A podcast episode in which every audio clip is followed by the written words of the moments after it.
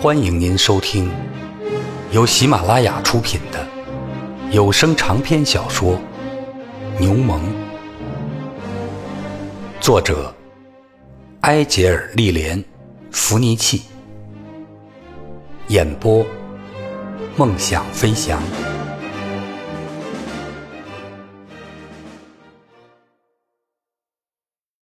码头上有许多货船。很容易就能藏在其中的一艘货船里，偷偷乘船逃走，到达澳大利亚、加拿大、好望角，不管什么地方，随便到哪个国家，只要远在天边。至于那里的生活，他可以看看再说。如果不适合他，他可以再到别的地方。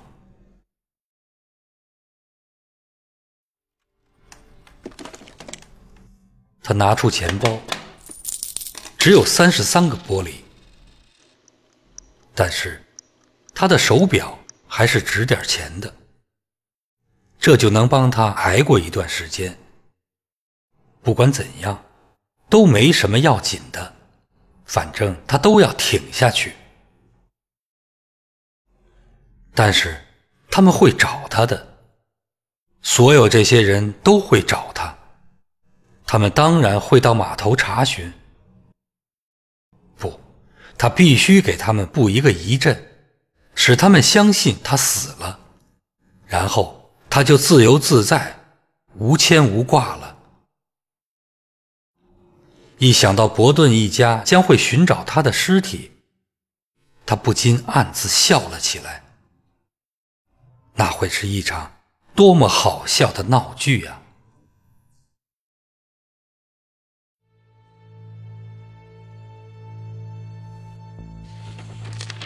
他拿过一张纸来，随手写下了所想的几句话。我相信过您，正如我曾相信过上帝一样。上帝是一个泥塑的东西，我可以用锤子将它砸碎，您却用一个谎言欺骗了我。他折起这张纸。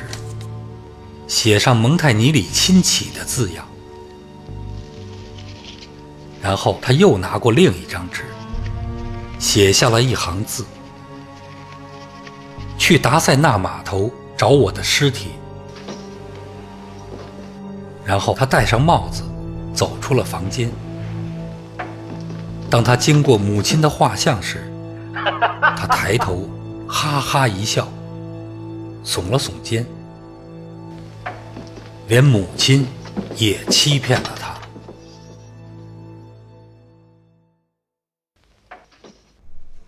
他轻手轻脚的经过走廊，打开门栓，走到大理石楼梯上。楼梯又大又黑，能够发出回声，张开了大口，像是一个阴暗的陷阱。他走过庭院。谨慎地放轻脚步，以免惊醒杰安·巴蒂斯塔。他就睡在一楼。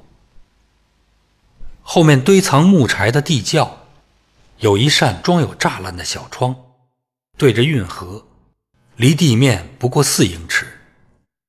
他想起生锈的栅栏已经断裂，只要稍微一推，就能弄出一个豁口，然后钻出去。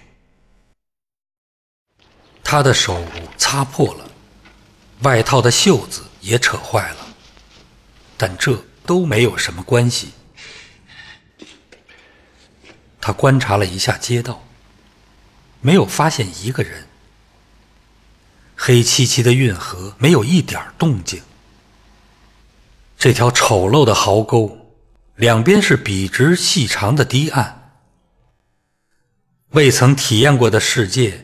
也许是一个令人扫兴的黑洞，但是它根本就不可能比现在丢开的这一角更加沉闷和丑陋。没有什么可遗憾的，没有什么值得留恋的。这是一个讨厌的小天地，死水一潭，充满了谎言和拙劣的欺骗，以及臭气熏天的阴沟。阴沟浅的连人都淹不死。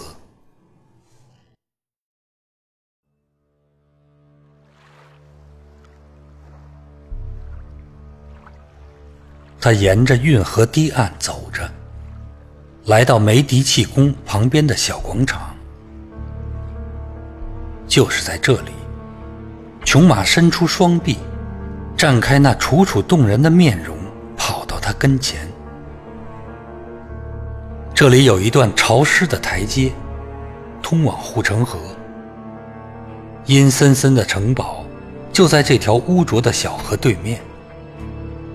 他在以前从来没有注意到这条小河是如此粗俗和平庸。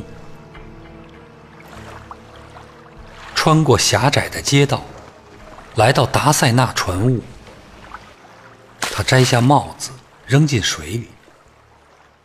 在他们打捞尸体的时候，他们当然会发现他。他沿着河边继续往前走。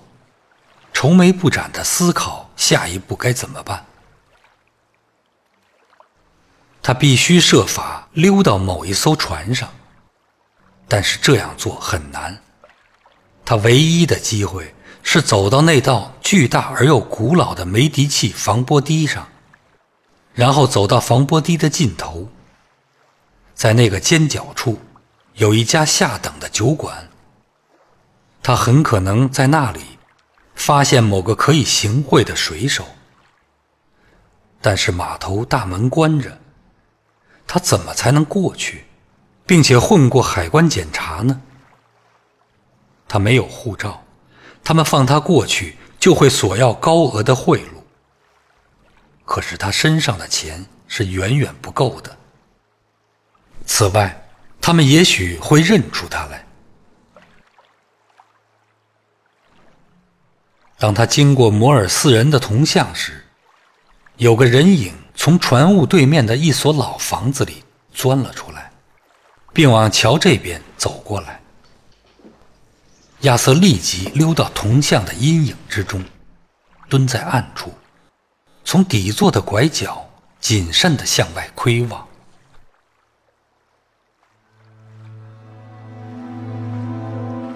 这是春天里的一个夜晚。夜色柔和而又温馨，天上布满了星星。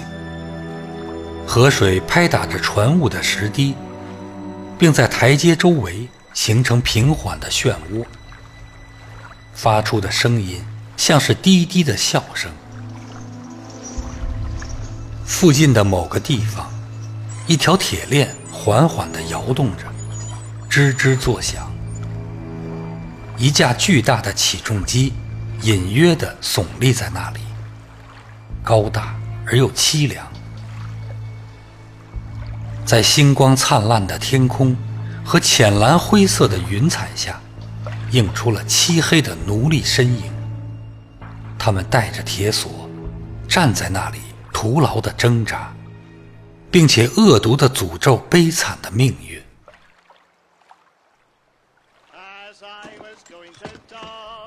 那个人摇摇晃晃地沿着河边走来，并且扯着嗓子唱着一支英国小曲。他显然是个水手，从某个酒馆痛饮一顿以后往回走，看不出周围还有别的人。当他走近时，亚瑟站起身来，走到了路中间。那个水手止住了歌声。骂了一句，并且停下脚步。我想和你谈谈。”亚瑟用意大利语说道。“你能听懂我的话吗？”那个人摇了摇头。“跟我讲这种鬼话，没用的。”转而说起蹩脚的法语。“你想干什么？为什么不让我过去？”从亮处到我这儿来，我想和你谈谈。啊，我换了你，你愿意吗？从亮处过来，你带着刀子吗？没有，没有，伙计，你看不出，我只想得到你的帮助。我会付钱的。嗯？什么？装的倒像个公子哥，还……那个水手不由自主的又说起了英语。他现在挪到了暗处，靠在铜像底座的栏杆上。好吧，他说着，重又操起他那难听的法语。你究竟想干什么？我想离开这个地方。啊，哈哈，偷渡。想让我把你藏起来吗？我看是出事了吧？对人动了刀子，啊，就像这些外国人一样。那么，你想去什么地方呢？总不会是上警察局吧？哈哈哈哈哈哈！他眨巴着一双眼睛，醉醺醺的大笑起来。你是哪条船上的？卡尔洛号，从里沃纳开往布宜诺斯艾利斯，运油过去，再运皮革回来。他就停在那儿。他用手指着防波堤的方向。一条破败不堪的旧船。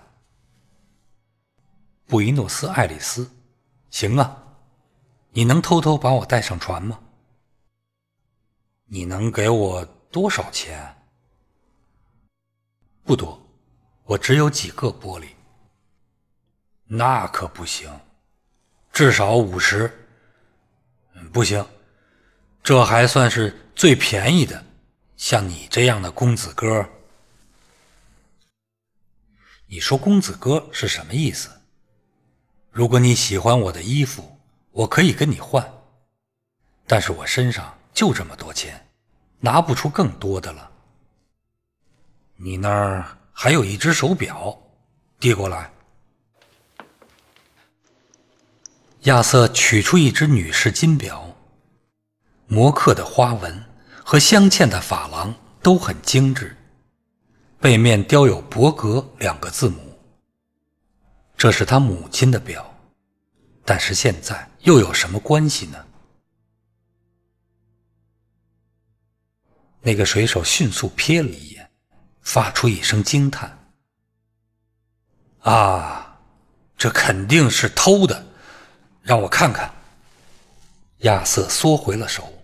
“不，等我们上了船，我会给你的。在这之前不行。”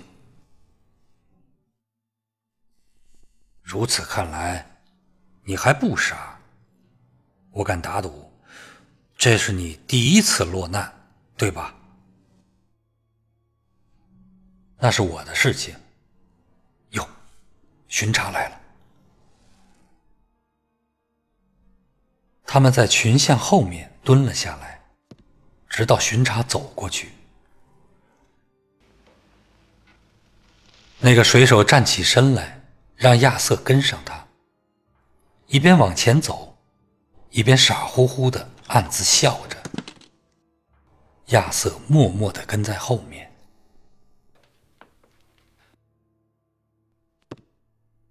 那个水手领着他回到梅迪气宫附近那个不大规则的小广场，然后停在一个阴暗的角落。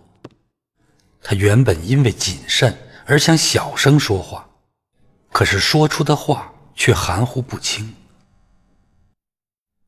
等在这里，如果你再往前走，那些当兵的就会看到你的。你要去干什么？给你弄件衣服。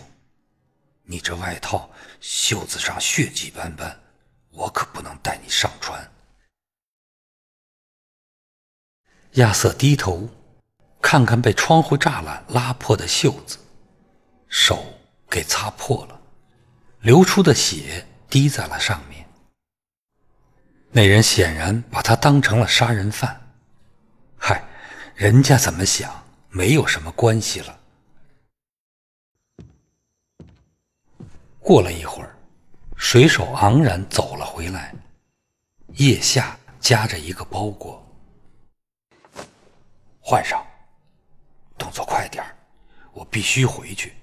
那个犹太老头没完没了，一个劲儿的跟我讨价还价，耽误了我半个小时。亚瑟遵命照办。刚一碰到旧衣服，他本能的觉得恶心，不免有些缩手缩脚。所幸的是，这些衣服虽然粗糙，但却相当干净。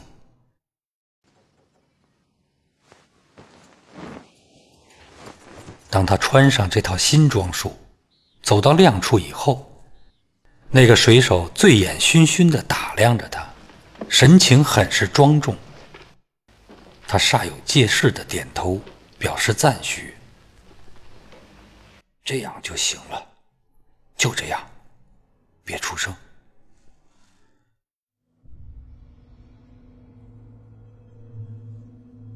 亚瑟带着换下的衣服。跟着他，穿过迷宫似的弯曲运河和漆黑的狭窄小巷。这里是中世纪遗留下来的贫民窟，里沃纳人把这儿叫做新威尼斯。几座阴森森的古老宫殿，孤零零地站在那里，夹在嘈杂的、邋遢的房舍和肮脏的庭院中间。这些宫殿两边各有一条污秽的水沟，凄惨惨的，想要保持昔日的尊严。尽管知道这样是徒劳无益的，亚瑟知道有些小巷是劣迹昭著的黑窝，里面藏着扒手、亡命徒和走私犯；其他的小巷也只是穷困潦倒之人的居所。那个水手在一座小桥旁停住，四下看了看，发现没人注意到他们，便走下石阶，来到一个狭窄的码头上。桥下有一只肮脏破旧的小船。他厉声地命令亚瑟跳进去躺下，随后他自己也坐在船上，开始摇着小船划向港口。亚瑟静静地躺在潮湿漏水的船板上，身上盖着那人扔来的衣服。他从里面往外窥视那些熟悉的街道和房屋，他们很快就过了桥，然后进入了一段运河。这里就是城堡的护城河。巨大的城墙耸立在水边，墙基很宽，越往上越窄。顶部是肃穆的塔楼。几个小时之前，塔楼在他看来是多么强大，多么可怕。现在，他躺在船底，轻声地笑了。别出声，把头盖住。我们快到海关了。亚瑟拉过衣服盖在头上，再往前划了几码，小船停在用链子锁在一起的一排桅杆前。这排桅杆横在运河上，挡住了海关和城堡墙壁之间的那条狭窄水道。一位睡眼惺忪的官员打着哈欠走了过来。他提着灯笼在河边俯下身，请出示你的护照。水手递上自己的证件。亚瑟在衣服下面憋得难受极了，他屏住呼吸，侧耳倾听。你是挑着夜晚的好时间回船啊？那位海关官员不满地说：“我看是出去狂欢了一阵吧。你的船上装的什么？旧衣服，买的便宜货。”他拿起那件马甲给他看。那位官员放下灯笼。俯下身体，睁大眼睛看个究竟。我看没事了，你可以过去了。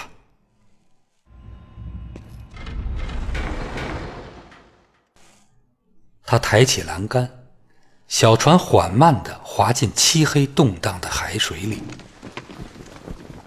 划了一段距离，亚瑟坐了起来，推开了衣服。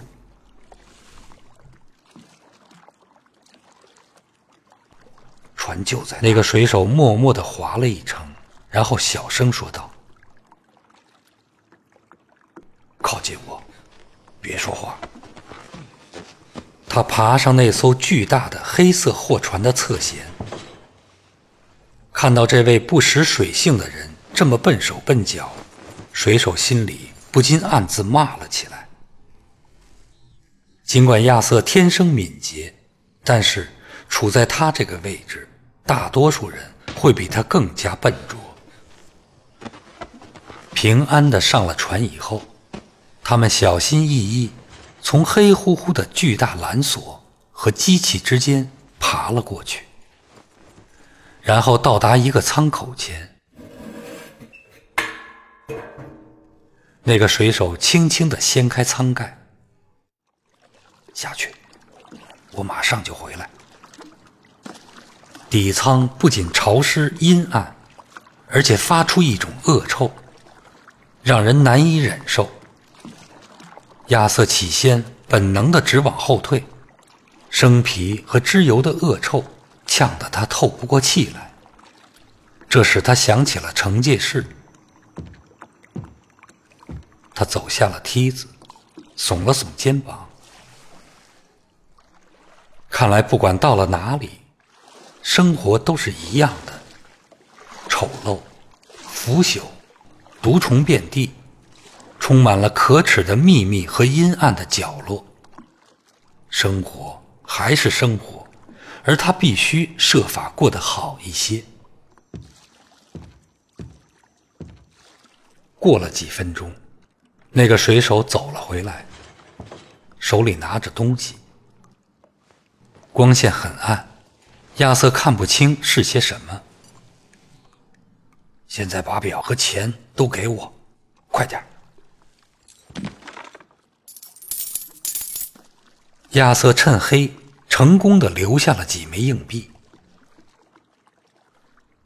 你必须给我弄点吃的，我快饿死了。我已经给你带来了，拿着。那个水手递给他一只水壶、一些饼干和一块咸肉。记住，明天早晨海关官员前来检查时，你必须藏在这只桶里，必须。在我们开到公海上之前，你给我像一只老鼠一样静静的待在这里。到了可以出来的时候，我会告诉你的。要是让船长看到了，那你可就完蛋了，就这些，把喝的放好了吗？晚安。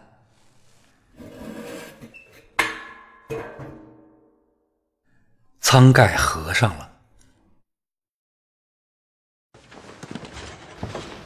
亚瑟把宝贵的喝的放在一个安全的地方，爬上一只油桶，吃着肉和饼干。之后，他缩成一团，睡在肮脏的地板上。这还是他第一次不做祈祷就睡觉。黑暗之中，老鼠在他周围跑来跑去，但是老鼠持续发出的噪音、货船的颠簸和令人作呕的恶臭，以及明天可能晕船的担心。全都没有让他睡不着觉。他毫不在乎这一切，就像他毫不在乎那些名誉扫地的破碎偶像。只是在昨天，他们还是他崇拜的神灵呢。